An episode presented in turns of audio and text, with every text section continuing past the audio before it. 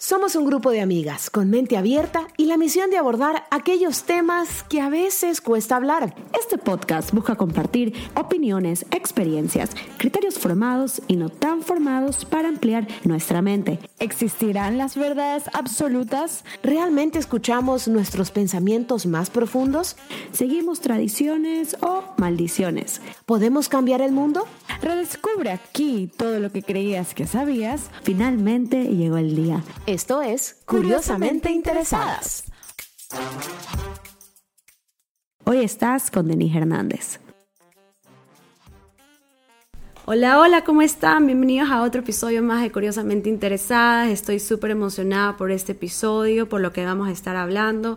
El día de hoy queremos hablar sobre el consumismo consciente, la sustentabilidad y esta relación tóxica que tenemos con el plástico. La forma en la que estamos consumiendo es, no es la misma de la que consumíamos hace muchos años atrás.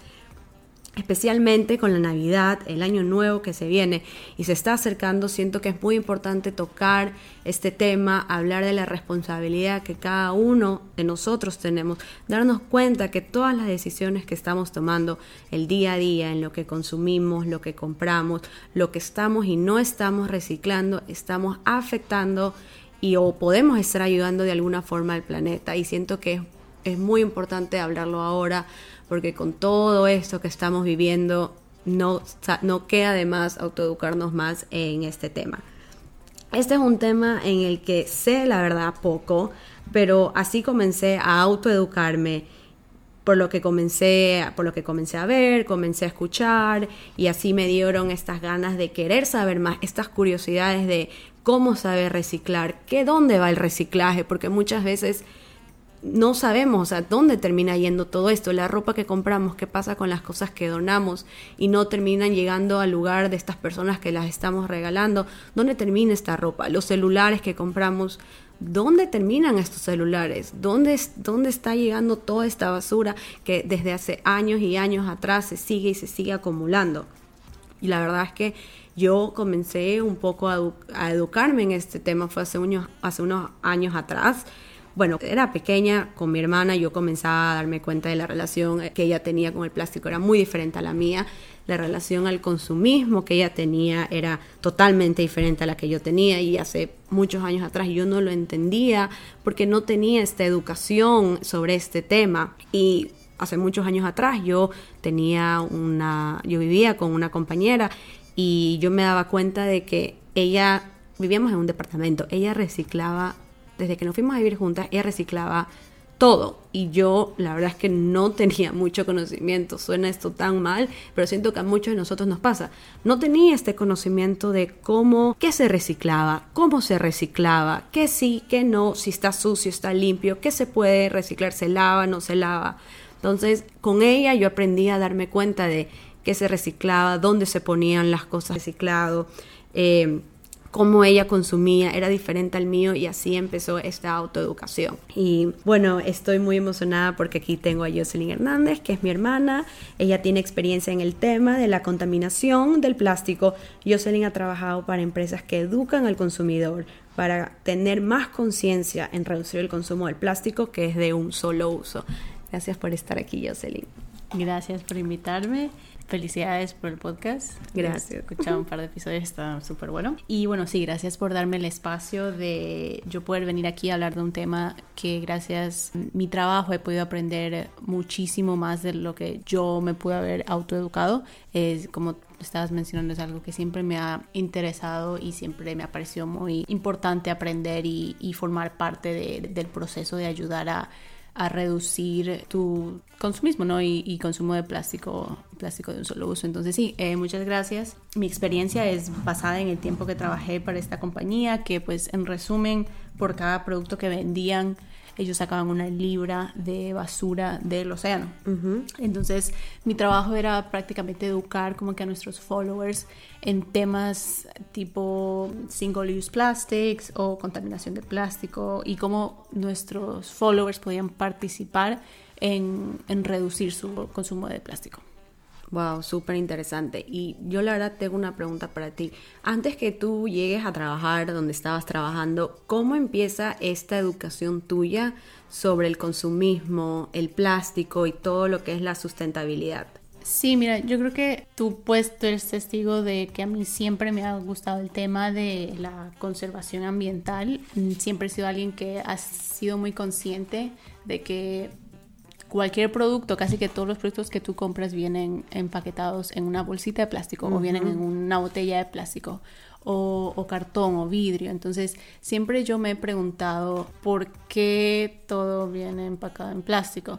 Ahora que ya tengo más educación y ya sé por qué, me doy cuenta de que existen alternativas y, que la verdad yo empecé, esto fue un tema que me interesó desde muy niña, pero a lo largo de, mi carrera he podido trabajar en la industria y, y sí, la verdad es que me he dado cuenta de que existe muchísima gente que sabe, sabe información básica, pero ni, ni, la información básica es importante para tú poder ser un consumidor responsable y poder participar en, en ser un consumidor responsable.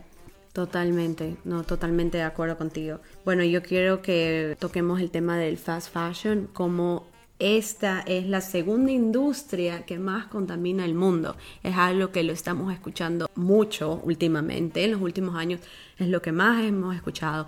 Y bueno, quiero saber qué es lo que tú piensas sobre esta industria del fast fashion. Sí, mira, em, yo pienso que aquí en Estados Unidos es muy fácil consumir irresponsablemente. Eh, nosotros estamos acostumbrados aquí a comprar porque está en oferta, porque nos venden esta idea, el sistema como el sistema como nos hace que tengamos más cómo nos hacen que así estemos bien o estemos mal emocionalmente o, como nos sintamos, igual queremos comprar más, nos, hace, nos, nos venden esta idea del consumismo. Sí, mira, esto es un producto del capitalismo, ya que eh, la economía aquí, por lo menos en Estados Unidos, es basada mucho en, la compra y venta de productos y servicios. Entonces, ¿qué es lo que pasa? Siempre vas a haber marketing, siempre vas a tener alguien que te quiere comprar, vender algo, siempre vas a tener alguien, si no es por medio de Instagram, si no es un influencer, si no es un ad, vas a siempre tener alguien que te va a querer vender algo, va a depender mucho de ti y también de tu situación socioeconómica, de si tú quieres participar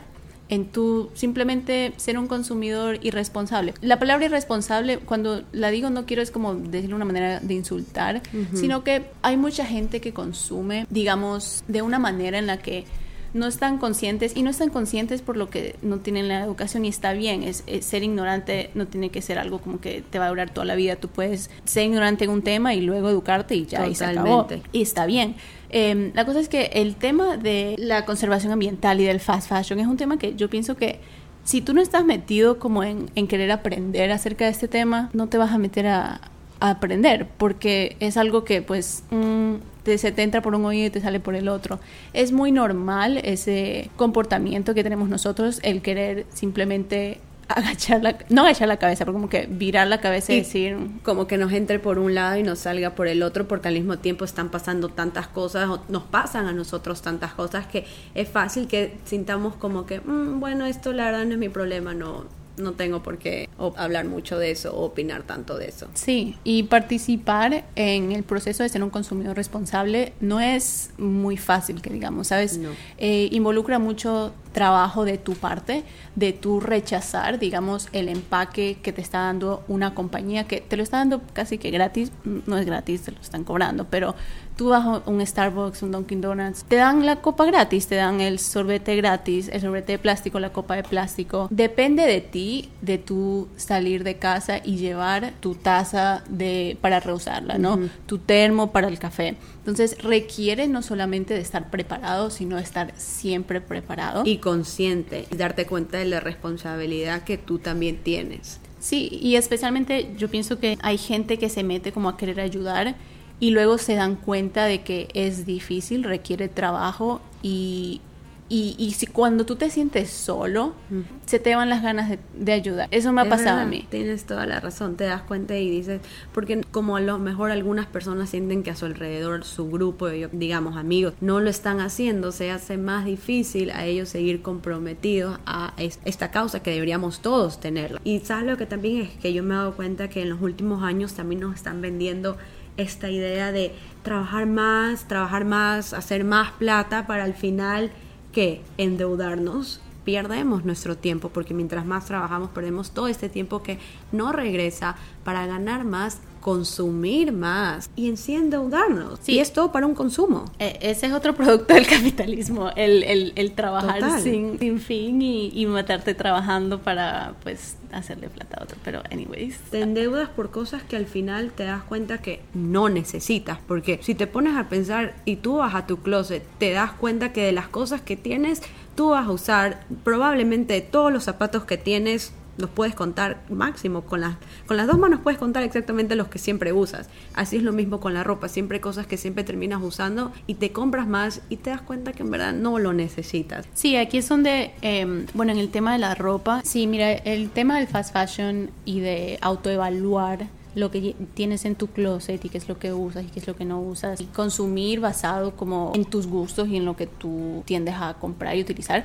Eh, tú puedes usar el mismo sistema para el plástico. Una manera de tú reducir tu consumo de plástico o tu basura es literalmente sacar lo que tienes en la basura. Se escucha asqueroso, pero mira qué es lo que estás consumiendo más. Estás consumiendo botellas de agua, estás consumiendo papel toalla, estás consumiendo empaques de vegetales. O sea, qué es lo que estás consumiendo más que tú más en la basura para que tú puedas tomar decisiones que te ayuden a reducir lo que tú estás consumiendo. La, la basura que más estás consumiendo y así vas a poder ayudar bastante. Totalmente de acuerdo. Y bueno, también quería agregar que cada día nosotros pensamos que necesitamos más. Sentimos esta presión social de lo que a lo mejor otras personas tienen, que tú tienes, que no tienes, que te falta. Y esto hace que compres más. Y lo más loco de todo es que no importa cuánto más compres, cuánto más tengas, nunca nada es suficiente. Tú puedes ir ahorita a tu casa y ver todo lo que tienes. Y aún así sientes que te falta y necesitas más. Porque no importa lo que sea que en este momento tengas, en esta sociedad en la que vivimos, se ha creado en los últimos años y el sistema te hace querer comprar más. Y yo creo que también deberíamos tener una reflexión y tomar un poco de conciencia que siempre queremos más y tomar una decisión que no necesitamos más para vivir mejor. Sí, esto básicamente habla acerca de, te estás refiriendo es de la relación tóxica que tenemos nosotros con no solamente el consumismo, sino también el plástico, ¿no? Hay un libro excelente, me lo leí el año pasado, se llama Plastic, A Toxic Love Story, es de Susan Frankel. Básicamente, la historia del plástico y cómo llegó la sociedad moderna a depender tanto del plástico, porque eso es algo muy importante. Yo no quiero como aquí venir a, a echarle toda la culpa al plástico, porque en sí el plástico como material, los componentes químicos del plástico son súper fuertes. O sea, el plástico, si no fuera por el plástico, la sociedad moderna que conocemos el día de hoy no existiría. No existiría la manera de transportar comida como la transportamos, de que podemos tener, por lo menos aquí en Estados Unidos, comprar un mango que viene de México Claro. eh, a cualquier temporada de año, ¿no? no solamente en la temporada que, que sale el, el mango, ¿no? Entonces, el problema del plástico es que se lo sobreusa. ¿A quién hay que echarle la culpa? Pues an- en sí a todos. pero Todos no- nosotros, Sí, exacto. eh, algo que también quiero como dar énfasis es que la solución, hablando como también del consumismo, la solución de tú dar, poner tu parte para tú ayudar a reducir el consumo de plástico no involucra tú comprar más productos que van a reemplazar los que ya estás usando. O sea, sí ayuda, pero ojo, siempre va a haber una compañía que te va a querer vender un contenedor reusable, un reusable cup, estas bolsitas de, de Ziploc, de los sanduchitos que ahora los venden con de caucho, o que te los venden de esto y que te los venden de lo otro. Tú no, en sí no necesitas comprar nada De para esos productos. Exacto, para tú reducir tu propio consumo. Eh, en ciertos casos, pues bueno, sería chévere, pero no es necesario. Entonces también eh, cabe siempre tener, prestar atención de cuáles son los mensajes que tú estás recibiendo de parte de compañías que supuestamente te están ayudando. Pero en sí, pues sí es una ayuda, pero pues el fin es de que tú les compres a ellos. Claro, y el fin también es minimizar todas estas cosas en general. Nadie puede tomar estos grandes pasos a la primera. Sabemos que son pequeños pasos que se van a hacer grandes pero que poco a poco nos demos cuenta de, de estas, cómo también estas compañías quieren que consumamos estos productos que en sí no necesitamos tampoco. Yo te tengo una pregunta para ti, Jocelyn. Bueno, ¿cómo llegaste al trabajo en el que estabas y qué fue lo que más aprendiste en este trabajo sobre el reciclaje? Yo aprendí eh, muchísimo. Eh, yo entré a este trabajo ya sabiendo bastante acerca de, pues, de la mm, conservación ambiental y el tema del calentamiento global, pero ese trabajo en sí a mí me abrió muchísimo los ojos en, más que todo, cómo funciona un centro de reciclaje. Eh, nosotros nos hicieron un tour, toda la compañía, o por lo menos la gente de mi equipo, fuimos a un centro de reciclaje a ver cómo es el proceso de reciclar. O sea, em, a mí me parece muy interesante este tema de que, ok, uno bota algo a la basura o uno bota algo al contenedor de reciclaje y luego, ¿qué? ¿No? Viene un camión, te lo recoge y tú como que, mm, ok, me lo recogieron, chao. Mira, un centro de reciclaje no es lo mismo que un basurero. ¿Por qué? Porque el producto que entra no es basura, o por lo menos no debe de ser basura. Eh, no es basura, ¿por qué? Porque se le va a dar una segunda vida. Pero mucha gente, em, y esto es, es, normal, pasa, no recicla bien, eh, porque la información acerca de cómo reciclar es diferente dependiendo a dónde tú vives. Hay mucha gente que piensa, porque pues es por culpa no solamente de la industria del reciclaje, sino de cada persona de tener como que educación también outdated, como se dice en inglés, ¿no? Tienen, hay que actualizar mucha información acerca de qué es lo que se recicla, qué es lo que no se recicla. La información existe, pero depende de ti tú buscarla, ¿no? Total. Y, y mira que algo que nos estaba contando el señor que nos hizo el tour fue que alrededor del 56%, si no me equivoco, del producto que entraba al centro de, reciclaje era basura, o sea, no era no lo podían reciclar ahí, porque en sí el reciclaje no, el proceso de reciclar no, no lo hacían en este centro de, reciclaje, lo que ellos hacían era separar los, los plásticos que entraban. Y esto era igual en un basurero, ¿no? No, no, no, no, eh, no en un basurero, en una facilidad separada. Eh, en un centro separado, ¿no? Y ellos lo que hacen es que, no sé si ustedes han visto que ponen como que, digamos, em, botellas de plástico y les hacen como un cubo así grandote. Ellos venden, ojo, venden ese cubo de plástico a compañías que están localizadas en China o que están localizadas en, en, otros países, pero más común es China. Y lo que pasa es que la industria del reciclaje se basa muchísimo en el precio del petróleo. ¿Por qué? Porque el plástico tiene un contenido de, petróleo y para una compañía es dependiendo del valor del petróleo. Si el petróleo está bajo, a una compañía le conviene más comprar y vender plástico. Comprar productos para hacer empaque o, para crear sus productos de plástico virgen. ¿Por qué? Porque el precio del petróleo está bajo. Entonces, depende muchísimo, la economía del reciclaje se basa mucho en el precio del petróleo y también, ¿qué es lo que pasa? Si el petróleo está alto, pues conviene más crear productos de plástico reciclado porque sale mejor, sale más barato. Wow, parece mentira, ¿no? Esas cosas como que no, no las escuchamos todo el tiempo. Tú no escuchas eso en las noticias, no nos cuentan estas cosas. Y eso es lo que en verdad está pasando.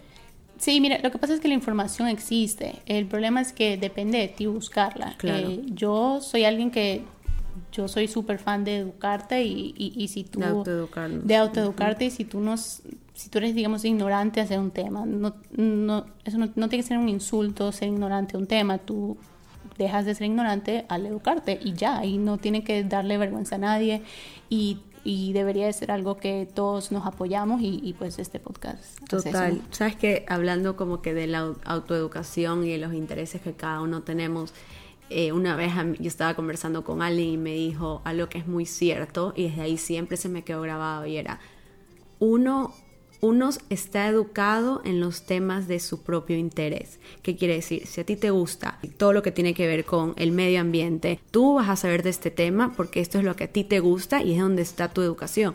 Puede que no sepas un ejemplo nada de que tenga que ver con política, finanzas, economía, pero porque no es que seas ignorante, pero como no es un tema que a ti te gusta, no, lo, no te estás educando. Entonces, lo que queremos decir aquí es si ustedes no saben sobre un tema es porque obviamente no tienen ese interés y es totalmente normal que eso pase. Entonces también siento que muchas veces no nos hemos educado en este tema porque llegamos a un punto como que a lo mejor no es de nuestro interés, pero siento que el día de hoy este tema debería ser interés de todos. Sí, claro, porque todos consumimos, o sea, no podemos escoger no ser parte, no podemos escoger rechazar el consumir ya que todos consumimos, consumimos recursos. Y sería bueno también llegar a un, esto sería lo ideal, llegar a un punto de equilibrio, algo que por lo menos estemos todos en la mitad, porque todos sabemos lo que está pasando y siento que no es justo no hacer nada y simplemente cruzarnos. Bueno, la siguiente pregunta que yo tengo para ti es, ¿cómo se ve el buen reciclaje? ¿Cómo aprender a reciclar? ¿Cuál es la manera correcta de hacer un reciclaje? Sí, eh, esa es una excelente pregunta porque depende muchísimo a dónde tú vivas. Depende mucho si, digamos, en tu país existe un sistema de reciclaje, depende si, mira, cada en, en, Estados Unidos cada condado que viene siendo pues como distrito, eh, ¿me entienden?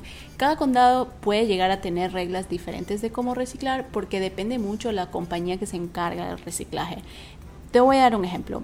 El lugar donde nosotros hicimos el tour, que es el el centro que recibe los reciclados de los reciclables del condado donde nosotros vivimos ellos nos decían de que ellos no aceptaban este material que se llama styrofoam, que es muy común, digamos, eh, no sé ni cómo explicarlo, pero son estas copas, copitas que son súper baratas y que se hacen nada, que te dan casi siempre para una bebida caliente o algo así, ¿no? Este, ah, ya, ya, ya. Él nos estaba contando... Espumaflón. Espumaflón, sí. Él nos estaba contando que este material no tiene ningún... No tiene, no tiene valor, o sea, es un material de que tú... para Es una espuma, mejor dicho. Para tú crear un producto nuevo de este material tú necesitarías una cantidad extraordinaria del material para hacer algo chiquitito porque el componente químico no te deja hacerlo, pero digamos puede haber una facilidad que sí lo, un centro que sí lo acepta. ¿Por qué? Porque tienen un convenio con una compañía que digamos se encargan de reciclar este tipo de material y digamos ellos sí lo pueden aceptar, pero quizás el que donde tú vives no. Depende muchísimo donde tú vives. Yo recomiendo siempre meterte al internet y buscar, eh, digamos en el caso donde yo vivo, de Broward County eh, waste management, recyclables. Entonces tú te metes al de tu país, al de tu condado y ahí probablemente vas a encontrar información de qué es lo que ellos aceptan y qué es lo que ellos no aceptan.